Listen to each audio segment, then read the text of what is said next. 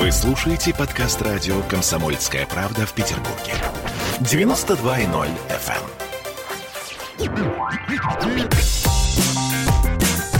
Изолента.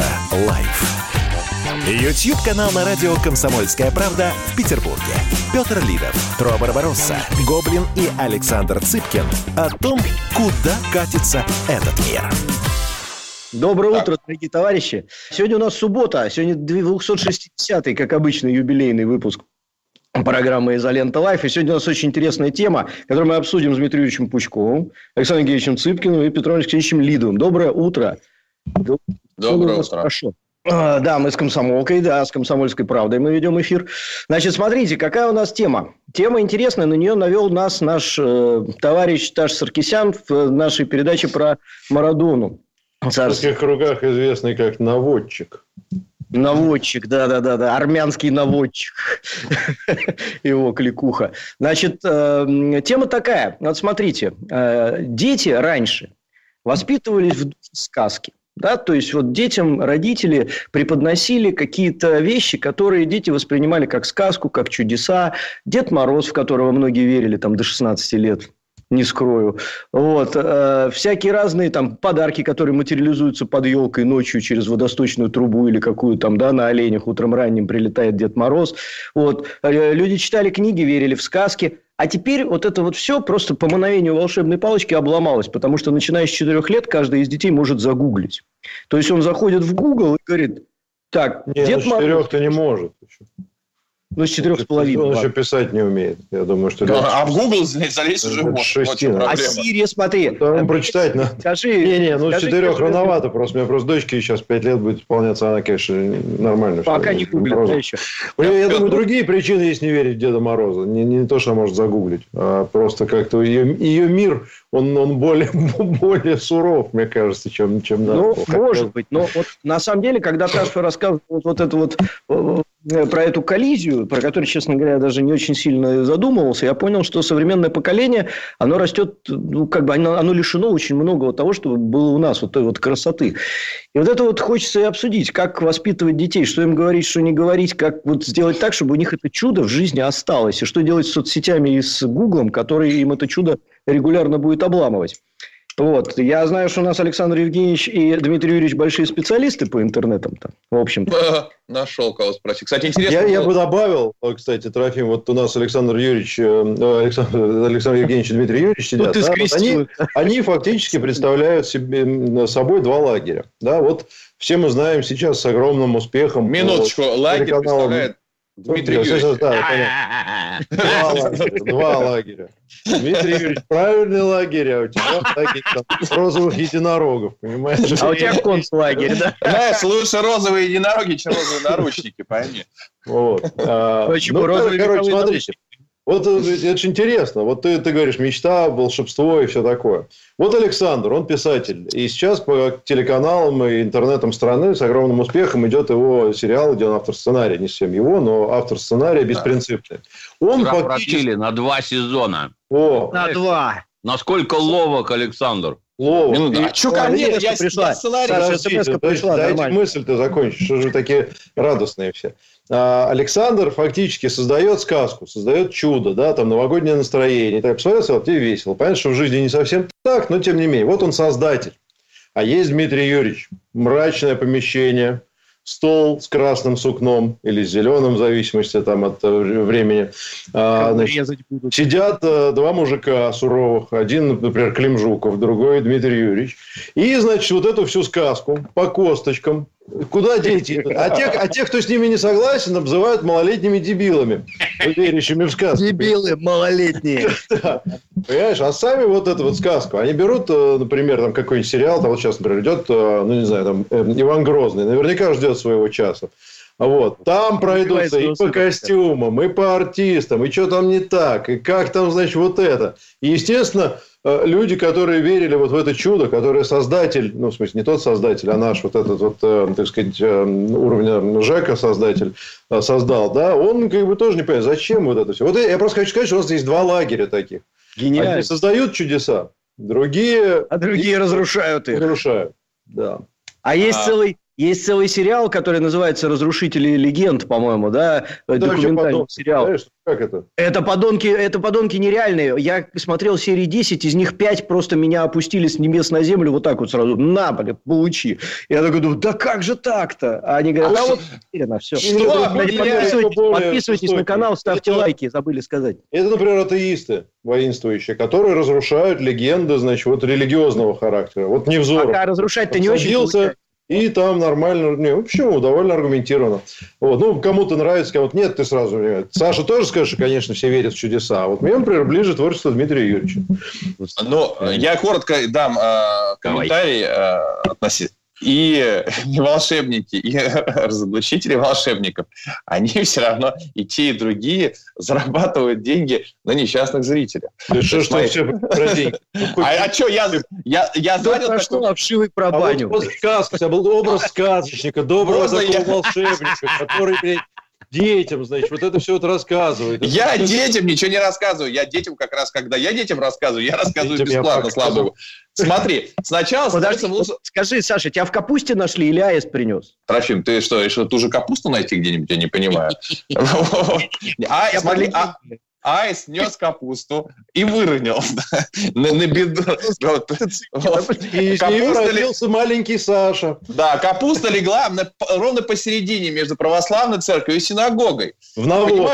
Попало. Ну, ну, Ой, ну ладно, ну, шути лучше. Ключевое слово капуста. И Дмитрий Юрьевич, и я не, делаем это ради а, того, чтобы просто зрители увидели. И не думаем о том, какой будет, какая будет отдача. Мы так или иначе в качестве отдачи получаем э, лайки, просмотры, деньги, неважно что, да? Так или иначе, это пищевая такая цепочка. Соответственно, Дмитрий Юрьевич, которому лень создавать, понимаешь ли, он видит, значит, э, лежащую тушу и ее разделывает до конца. В ряде случаев, когда Дмитрий Юрьевичу не лень создавать, он создает 28 панфилов, ну, помогает создавать 28 панфиловцев. Тогда кто-то другой разделывает эту тушу, так или иначе. Но зрителю нужно, нужно мы, мы же в дуальной системе живем, э, тьма, свет, э, Бог, дьявол. Нам нужно волшебство и разоблачение. Если мир будет состоять из одного волшебства, это будет неинтересно. Никто не, нельзя верить в волшебство, если нет разоблачения. Оно перестает быть волшебством. И нельзя жить в одном мире, где только разоблачение. Ну, Петр живет, и вот мы видим результат. Ну вот, соответственно, но человек должен чаще всего существовать. И в, у Дмитрия Ильича тоже есть свои, свое волшебство, в которое он верит. И иногда он приходит... Регулярно выкладывает репортажи о том, как там сам сад камней строит. Вот это, видимо... Да, да, у него неважно, не, да. Он, например, вот Дмитрий Юрьевич, вот, кстати, вот в чем его вот гений, я могу сказать, да, он умудрился а, а, волшебство, на него надеть еще одно волшебство, сделав перевод «Властелина колец». Можно ли это сравнить с презервативом? Да. Этом, да. да. Но я бы Дмитрий Юрьевич с презервативом не стал сравнивать, но Нет. Петр, ты смелый человек, я, пожалуй, воздерживаюсь от таких сравнений. Ну, как бы, выехали. Он каким-то образом, понимаешь, он как бы предохраняет мир от чрезмерного волшебства, скажем так. Ну, все равно ты его Гондоном назвал, но как теперь пытайся вылезти из этой ситуации. Дмитрий Юрьевич, смотри, я тебя так никогда не называл. Я, я внимательно слежу. Опасно, опасное волшебство. Нужно его чуть-чуть э, надеть на него, как ты сказал, другое волшебство. Вот если технологично. мы там, технологично отвлечемся от Дмитрия Юрьевича, допустим, Бэткомедиан, ну ведь понятно, что если бы его разборы были волшебные, а не, то они никому не были бы интересны просто. Он уже заложник жанра, он не может взять и сказать, слушайте, а наконец-то у нас появился хороший фильм российский, вот сейчас все расскажу, все в нем хорошо. Да, беспринципный, да, допустим. Ой, не дай бог. Наконец-то появился нормальный сериал. Да. У него, у него своя э, Э, поэтому ничего в этом нового нет. Это борьбы, борьба тьмы и света. А вот где тьма, где свет, зависит от очков. Дмитриевич, передаю тебе слово. Я немножко с другой стороны зайду. Вот сейчас Новый год подходит, и сейчас во всех фейсбуках начнется очередной вой. Что-то никакого новогоднего настроения нет вообще. Каждый год одно и то же. У них нет настроения. Люди забывают, что раньше им новогоднее настроение, это самое волшебство, организовывали родители, то есть взрослые люди, которые рядом. А теперь они сами взрослые, и они должны не ныть, что у них нет какого-то настроения, а самостоятельно его организовывать, потому что кроме них этим не займется никто. Ну, это же ваши дети, это вы для них должны делать сказку. Наличие, отсутствие Деда Мороза – это не критично. Самое главное – это наличие качественных подарков. Я вот помню, мне как-то в детстве подарили рубашку. Так я до сих пор расстройство свое забыть не могу. Подарок должен быть сокровенный. Надо вызнать, чего ребенок хочет. Положить под елку, чтобы он с утра проснулся, нашел. В этом волшебство, как мне кажется. Создавать его надо своими руками. Вот. Давайте прервемся на пару минут. Это канал Изолента Live. С вами Тру Барбароса, Дмитрий Пучков, Петр Лидов и Александр Цыпкин. Изолента Live.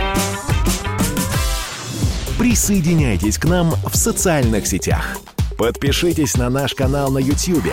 Добавляйтесь в друзья ВКонтакте. Найдите нас в Инстаграм. Подписывайтесь, смотрите и слушайте. Радио «Комсомольская правда». Радио про настоящее.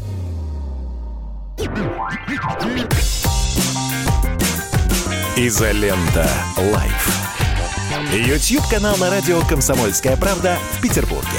Петр Лидов, Тро Барбаросса, Гоблин и Александр Цыпкин о том, куда катится этот мир. Снова привет, с вами канал Изолента Live. Мы снова в эфире. Дмитрий Пучков, Петр Лидов, Тро Барбароса и Александр Цыпкин. А вы же знаете историю, откуда Санта-Клаус-то появился? Про волшебство, про все вот эти дела. Как все это происходило? Саму легенду-то вообще. Ну, Саш, ну-ка. Ну, там Давай. на самом деле все очень, все, все очень э, по-черному, скажем так, но со счастливым концом. Э, Санта-Клаус это никто иной, как, как Николай Угодник, да, которого мы все знаем как э, святого Николая Угодника. Это 300-е года нашей эры. Соответственно, он узнал сокровенную тему, что у одного городского жителя нет денег настолько, что он свою дочь хочет отдать в проститутки. То есть, абсолютно реальная история. Мужик хотел, ну, вот уже все, жрать не на что. И он свою старшую дочь решил отдать в проститутки. Есть там что-то 14 или 15 лет. Это Рим? Вот. Это нет, это мир ликийский. Это mm нынешняя Сирия. Си, mm По-моему, Сирия или Турция. Турция или Сирия. Ну, где-то там на границе. Вот. И что он делает? Он ночью э, берет, он не бедный был человек, он берет мешочек с золотом и бросает ему в э, трубу печную. Вот. Он с утра просыпается, а у него в э, печке лежит мешок. Он открывает там золото. Он такой, господи, боже мой, да, и понеслась. Естественно, дочь ни в какие проститутки не пошла, мужику на что-то хватило, он за это время успел найти работу, у него жизнь наладилась. И вот с тех пор э, все это дело происходило э, в канун Рождества. Ну, вот так вот получилось, что зацепились за эту тему, и она стала, и он стал Санта-Клаус, Святой Николай, э, стал символом э, Рождества. Такая вот незамысловатая история, но, но достаточно такая интересная, я считаю. А Дед Мороз? Символическая. Ну, это... Дед Мороз – это производная от Санта-Клауса, на самом-то деле. То есть... Большевистская производная. Нет, почему? Дед, а Мороз, интересно, нас... Дед Мороз, он вообще был до, до революции? До революции или нет? До революции. А. Вторая, кстати, тема, что Дед Мороз классически был синий всегда. Во всех странах Санта-Клаус тоже был ну, синий. В каком в 1900, В 1907 да, во всех смыслах. В 1907, по-моему, году компания Coca-Cola купила права в США на э, Санта-Клауса и перекрасила его в красно-белые цвета. Мы фанаты Спартака. Вот это вот все. И с тех пор Санта-Клаус красно-белый. То есть тоже... А, то, то есть все про деньги. То есть все про да, чистый, да, бизнес. Да. чистый бизнес. Чистый бизнес, да, чистый бизнес. Да. Хорошо. Вот, кстати, давайте чуть отойдем про новогоднее настроение. Не могу не поделиться просто впечатлениями. Надеюсь, кого-то из этих ребят мы пригласим к нам в программу. Я а, вчера модерировал на одном а, мероприятии, на котором участвуют ребята-инвалиды, а, трех человек. Они все трое просто ну, конечно, не то, что перевернули мое мировоззрение, нет, но вот все эти жалобы насчет того, что год плохой, жизнь не удалась, вообще работы нет, государство нам ничем не помогает, значит, три истории. Быстро рассказываю, потому что они все, в общем, ну, одна вообще такая, знаешь, Дед Мороз, как мне кажется, а две просто очень показательные. Значит, начну с первой. А, Алексей Савко, парень из Гродно, а, парень ростом 136 сантиметров. Ну, он, он так, так родился, и он говорит, что родители долго решали, там, оставлять его или нет, потому что они понимали, что он таким будет. Значит, э, рассказываю результат его сейчас. Мало того, что он по пауэрлифтингу а, чемпион Белоруссии а, в своем весе до 60 килограмм, он еще по какому-то, знаешь, когда собирает весь, весь вес, который набрал, он чемпион, он в Форбсе, как а, топ-3 тиктокеров, в, по-моему, в русскоязычном пространстве с двумя миллиардами просмотров. Ну, можете придумать какие-то деньги. Миллиардами? Два миллиарда просмотров у него. Два миллиарда просмотров. Да, он один из первых это пошел в ТикТок. Плюс он играет. Что он показывает, Саша, извини, а что он показывает? Слушай, а я, ты знаешь, я тоже еще не заходил, мы только вчера познакомились. Он очень э, живой, он очень э, такой жизнерадостный, открытый, веселый, классный. Ну вот, дальше, это еще не все. Он да. играет в кино, и он, э, он уже в 20 лет преподавал актерское мастерство. А сейчас я расскажу ситуации, которые с ним в жизни происходили. То есть ты представляешь, что уже где-то там 4-5 лет он начинает понимать, что с ним что-то не так. Вот. А, ты понимаешь, с какой он сталкивается с травлей везде. Обычная семья, а, не богатая, ничего. Вот. Он маленького роста совсем. То есть, ну, 136, можешь сам себе представить. Вот. Дальше он начинает играть в футбол и учится играть в футбол очень хорошо. И получает дикую травму, а, ему ломают колено, и он в 14 лет ему говорят, слушай, ты ходить не будешь. То есть, представляешь, ты маленький, метр тридцать шесть, тебе еще говорят, ты ходить не будешь. Он два года проводит по больницам. Врачи говорят, нет, это невозможно.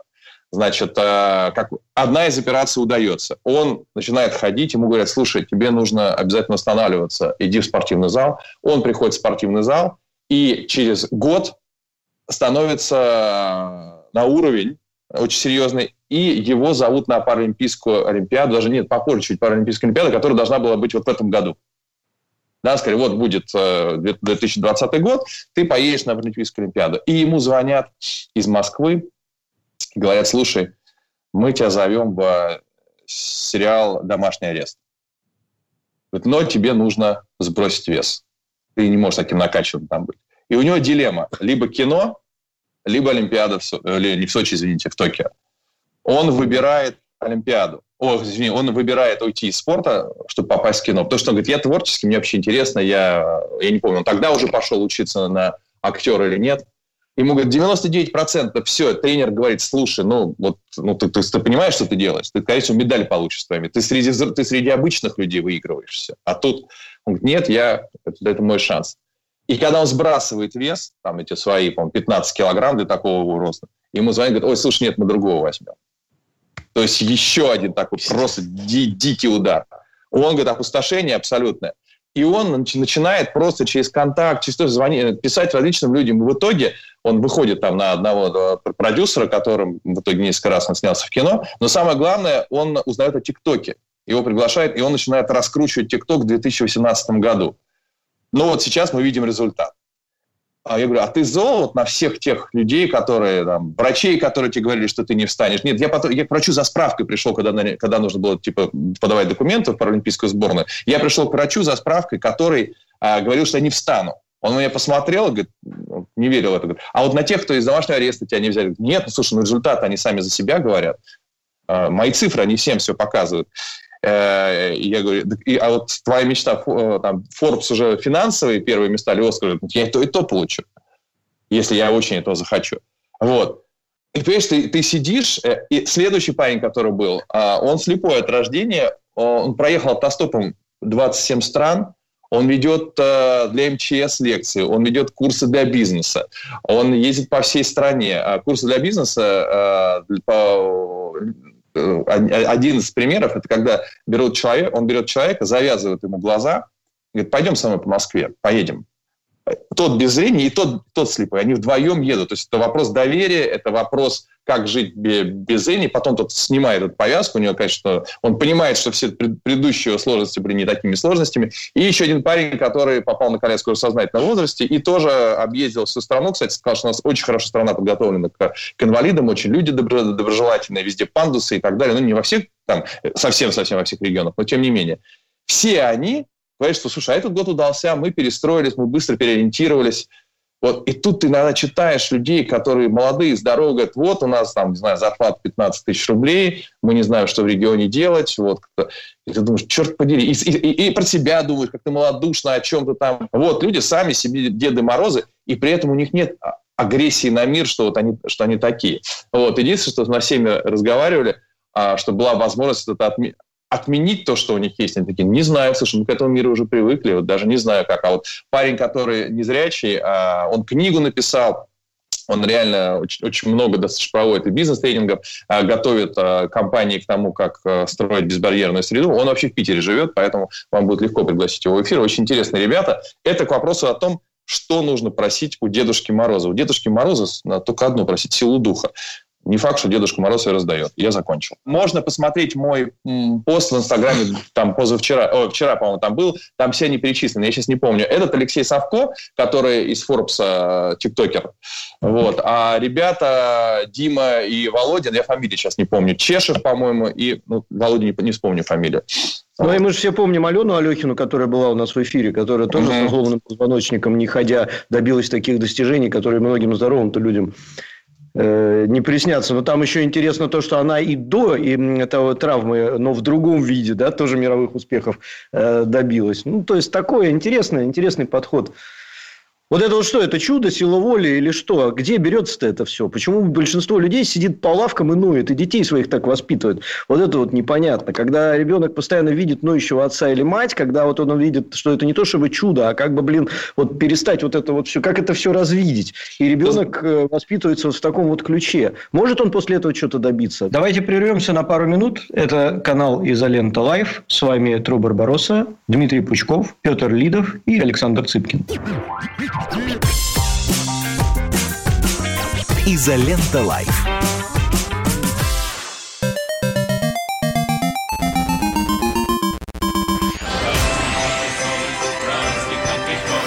Видишь суслика? Нет. И я не вижу. А он есть. Нам есть что вспомнить. Рассказываем свои истории в программе «Дежавю». Я, Михаил Антонов, жду вас каждые выходные в 11 часов вечера по Москве. I'll be back.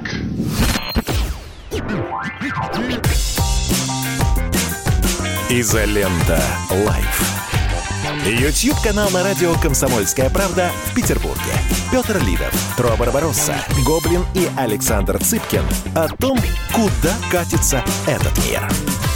Снова привет, с вами канал Изолента Live. Мы снова в эфире. Дмитрий Пучков, Петр Лидов, Тро Барбароса и Александр Цыпкин. Ты знаешь, у нас, вот извините, я сейчас задам этот вопрос, всем и заткнусь уже. А мы потому что с, с Оксаной регулярно на, тем, на эту тему дискутируем. Вот э, сила воли, э, характер, э, способность добиваться результатов, целей и так далее. Это такой же талант и божий дар, как, не знаю, высокий рост, талант в музыке, цвет глаз, и, соответственно, людей слабовольных и не достигающих каких-то результатов, их нельзя за это ругать, их можно только пожалеть, то, что им Бог не дал. Или это то, что человек может воспитать в себе? Вот ваше мнение. Конечно, может воспитать, только ему это не надо, как правило. Ну, тут двояко. Это значит, если бы все вокруг были умные, волевые, способные, как бы мы жили, елы-палы. Как, ну, как бы, где бы, кто, кто бы оранжерею-то оплачивал? Нет, да. ну, тогда все просто. Тогда на их фоне появились бы наверняка еще более э, угу. и так далее. Я думаю, что это просто закон природы. Да, ну, То есть, это неравенство. Нам на мой взгляд, проблема не имеет никакого решения, потому что ребенка воспитывают в семье, а самое главное, самый главный воспитательный момент, что ребенок как мартышка, он смотрит на родителя и все повторяет за ним. Ну, потом он станет подростком, начнет все это ненавидеть и отрицать, но самое главное будет заложено ему в детстве, в самом раннем. Так вот, э, например, если человек хочет стать воспитателем в детском саду, то ему надо получить образование специальное. Если, надо, если хочет в школе преподавать, еще более глубокое образование надо получить. А вот рожать детей все рожают безо всякого образования, без какого бы то ни было понимания, как их воспитывать, как себя вести при этом ребенке, когда он как мартышка за тобой все повторяет. Ну и в результате уроды плодят уродов. И ситуация безвыходная. Им невозможно ничего привить, им невозможно ничего объяснить. Он большевики изо всех сил старались. Что получилось в 91 году, все видели. Еще сейчас на Украину, Киргизию, Молдавию можно посмотреть. Вот такие люди вырастают самостоятельно. Я, извините, можно? Я не могу не отметить, просто мне вот эта несправедливость, она меня просто гложет. То есть а, Трофим предлагает право голоса давать только тем, у кого есть деньги и образование. А Дмитрий Ильич пошел не, дальше. про деньги я ничего не говорил. Минуточку. Образование. Хорошо, образование. То есть ну, ценз вести, то есть обычным людям не давать. Знания, Ми... не образование, знания. знания. Знания хорошо. Дмитрий Юрьевич даже трахаться им хочет запретить. А гнобят, как набирала меня. Вот интересно вообще. Запретить нельзя, они все равно будут этим заниматься.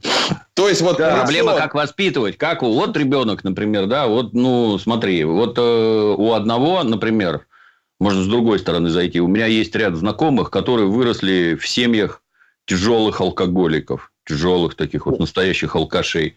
И эти дети, с детства глядя на родителей, вот, вот все что угодно, но я таким не буду никогда вообще. Угу. И вот суровое стремление вылезти из этого, никогда у меня такого не будет, я буду жить совершенно по-другому. Ну, это исключение с одной это стороны. Это исключение, да? Да, потому что остальные благополучно спиваются, какие родители, такие и дети. Осина, апельсина там и всякое такое. Вот. А с другой стороны, ну вот имея такую... А что им помогает? А помогает, как правило, ты знаешь, вот э, какой-то человек со стороны. Если мальчики, то это, как правило, спортивный тренер который, может быть, вовсе там не блещет интеллектом каким-то, знаешь, там это, Мандельштамов не читал, но у него четкие жизненные установки, ориентация, правильном смысле.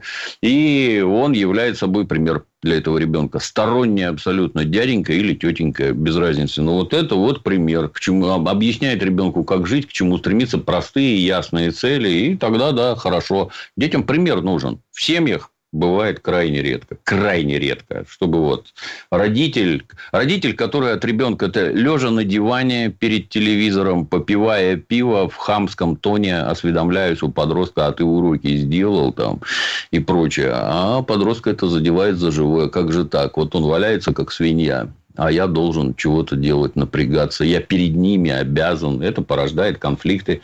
С тренером такого не бывает. Нужен какой-то сторонний пример. Это же тоже, то есть, ну, мартышичья сущность, ее можно, всегда можно использовать во благо, всегда. Вот тебе хороший пример, вот стремись быть таким же. Вот Александр рассказывает про этого паренька, ну, мое почтение. Вот человеку, условно скажем, в жизни не повезло. Не то, что он маленький, а то, что он отличается от других. И другие, в частности, дети, которые природе в своей чрезвычайно жестокие и злобные. Его все время этим попрекают, тыкают. Ну, вот у человека есть стимул, а я все равно буду лучше, чем ты. А вот нет, мне не помешают никакие недостатки. А я добьюсь всего, чего хочу. Ну, тут вопрос. Вот он, у него вот так получилось, а у других? Таких, а, он, можно... Да. Да, Сейчас, да. извини, я просто очень важное, да. э, насчет того, что ты сказал, забыл одну вещь сказать э, в контексте от наших начальных слов про то, что Google всех э, всех лишил волшебства. Я спросил у ребят, я не помню, чья из них, какого из них это была мысль, относительно отношения к инвалидам в, России. И, по-моему, Леша сказал, да, что с развитием интернета э, отношение стало гораздо лучше, потому что все увидели, что есть люди очень разные. То есть это раньше... про другое чуть-чуть. Не-не, сейчас, подожди, сейчас. Это про другое, я просто... Это важный комментарий относительно а, да, да, пользы, да, да, да, да. пользы от Гугла. Что говорит, типа, сегодня все в сети видят, что есть люди маленькие, большие, э, с ногами, без... Э, есть разных э, этносов, про совершенно разного внешнего вида и так далее. Все привыкли постепенно что есть очень непохожие на всех остальных люди. И уже это не вызывает такого шока и показывания пальцев потому что все знают, что э, многообразие огромное. С этой точки зрения Google принес очень много, не Google, интернет принес э, большую очень пользу для людей, не похожих на других. И таких людей очень много. Их перестали воспринимать как, э, как чужеродных, как э, опасных, э, потому что как, их перестали бояться. К ним стало уже нормальное отношение. Вот, извините. Да, да, да, Саш, хорошая, кстати, mm-hmm. реплика. Спасибо тебе за нее, потому что действительно люди стали понимать, что э, инвалид, инвалиды это, это, это часть нашей жизни, это люди, которые живут рядом с нами, и точно так же э, с ними можно и нужно общаться. Это ты абсолютно прав. Реплика следующая, которую я хотел сказать. Вот у нас э, в советские времена я начинал учиться в 238-й школе, такая есть в Питере, ну, тоже известная достаточно школа. Это нынешний Адмиралтейский район на канале Круштейна. На канале Круштейна. Рядом напротив Новой Голландии. Вот прямо Все, я знаю, где это, да. Там рядом есть дворец князя Бобринского. Так точно. Так я точно. его реставрировал. И в те времена в этом садике можно было гулять Чего? в Бобринском А теперь товарищ Кудрин закрыл этот садик. Вот если нас сейчас кто-нибудь слушает, пожалуйста, попросите его открыть для детей этот садик. Мы с детства там гуляли, а теперь нельзя. Теперь там приватная зона товарища Кудрина. Вот, соответственно... Кто такой товарищ Кудрин? Ну, наш Кудрин, он же попечитель э, университета открытых наук и искусств, который забрал это здание и закрыл садик, где раньше гуляли дети. А и он, теперь... он лично, это его дом, что ли? Что это? Это, да, он попечитель, он выкупал и договаривался, да, да, да это полностью его проект. От начала... Нет, ну это, это университет, это не его дом, это университет, правильно понимаю? Нет, дом не его, дом не его, понятно. А, просто он, он, он там купил какое-то этому... жилье себе и там закрыл садик. Нет? нет, то, что он... Нет, это просто университет. Но садик закрыт для публики, ну, для простых людей, которые раньше там гуляли, например. Вот. Соответственно, что я хотел сказать? Раньше на себя эту функцию брала школа. Вот мы учились, у меня в классе было, сейчас уже можно это называть вещи своими именами, но тогда, правда, тоже можно было. Шестеро детей алкоголиков из трудных семей. Мама пьет, папа в тюрьме. Никто не разделял. Они все поступали в английскую спецшколу. На минуточку. В английскую спецшколу. И э, школа брала на себя, э, поскольку семья не могла, школа брала на себя функцию воспитания. Во-первых, в классе все были абсолютно равны. Никто никогда пальцем ни на кого не показывал. Мало того, никого никогда не акцентировали на то, что это дети из плохих семей.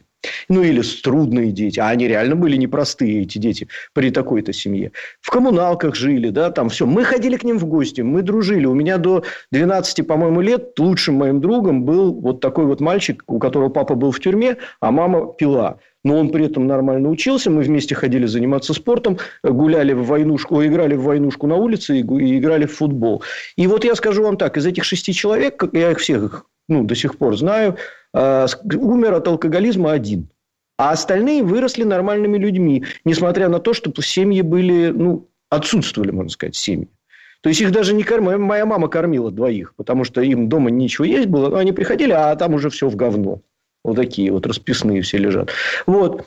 И школа вытягивала тогда таких людей.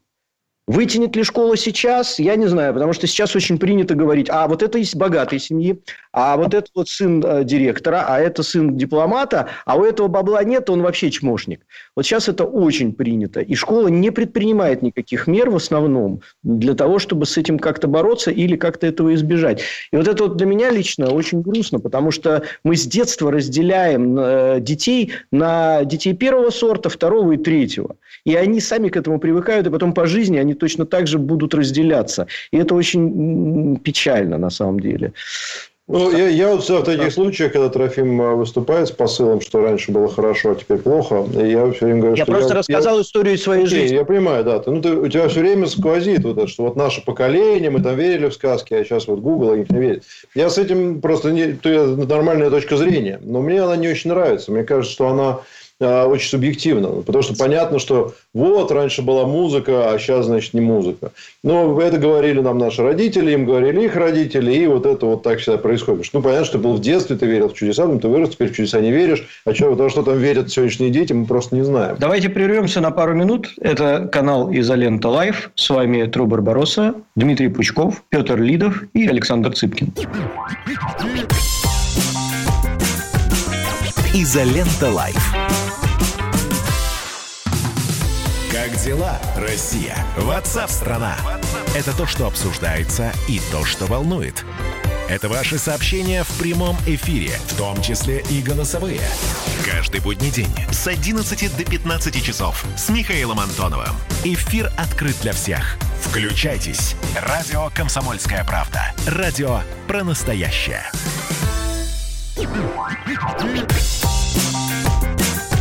Изолента. Live. YouTube-канал на радио «Комсомольская правда» в Петербурге. Петр Лидов, Тро Барбаросса, Гоблин и Александр Цыпкин о том, куда катится этот мир. Снова привет, с вами канал «Изолента Live». Мы снова в эфире. Дмитрий Пучков, Петр Лидов, Тро Барбароса и Александр Цыпкин. Я бы сказал про школу, что мы когда говорили в прошлый раз про тему школ. Шатихина, кстати, а, Наташа сказала совершенно справедливо. Сейчас в каждой школе есть штатный психолог, который занимается детскими проблемами, как в армии.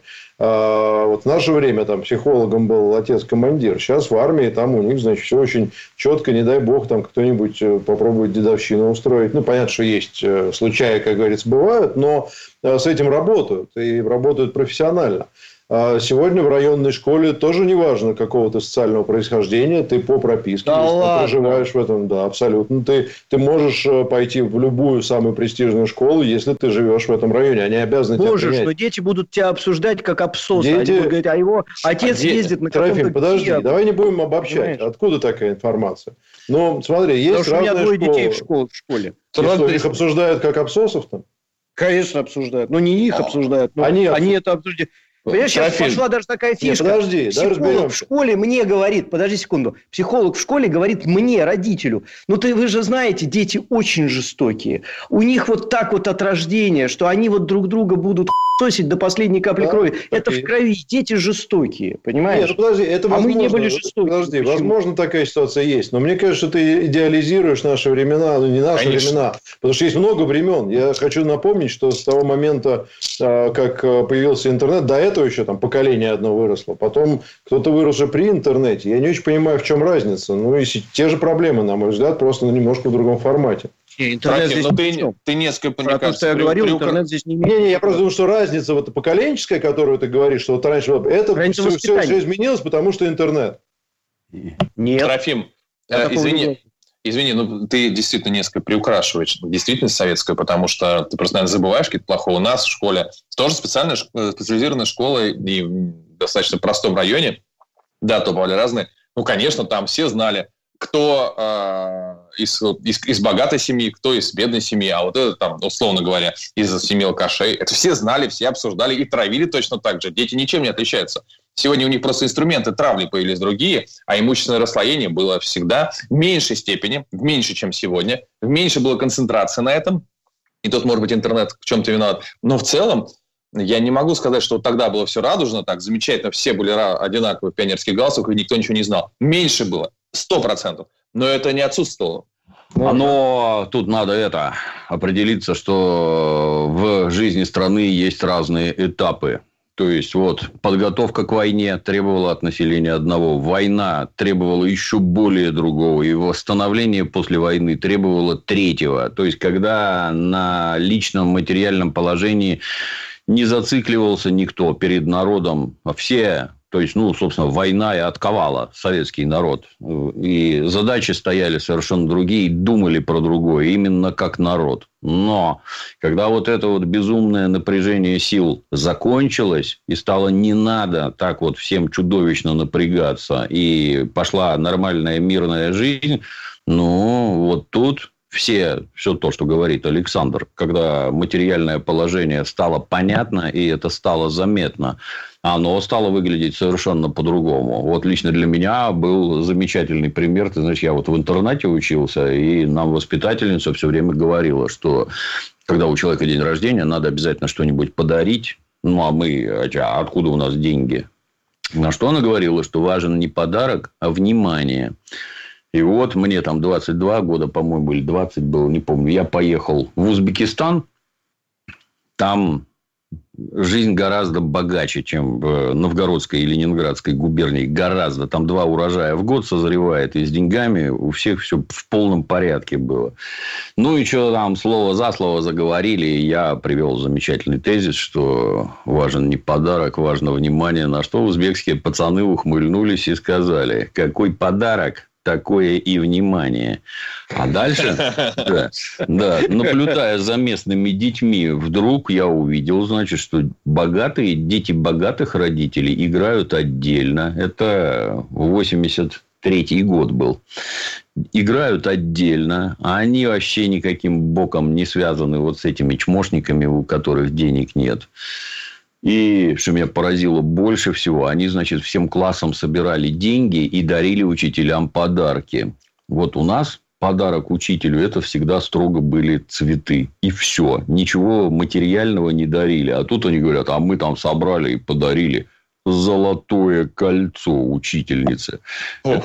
Покупка кольца на свадьбу. Постоянно, колец. Саша, постоянно. Да, и это, как, это вообще чудовищного размаха события, подготовка, накопление денег. То есть, кольцо – это что-то золотое, это что-то вообще из ряда вон. А тут учителю подарили за то, что это государственный, так сказать, служащий и выполняет свою работу. Вот, непонятно. Ну, а когда вернулся обратно уже оттуда, то и у нас это тихо-тихо начинало расцветать. Я повторюсь, что когда страна не требует от населения там, э, каких-то этих чудовищных сверхусилий и объединения, а материальное благосостояние у всех растет, но у одних быстрее, у других медленно. С неизбежностью все поделятся. А когда начался капитализм, так это еще более, так сказать, должно... у нас, в конце концов, нравится нам это или не нравится, будет как на Западе. Вот это школа для богатых, а вот это школа для бедных.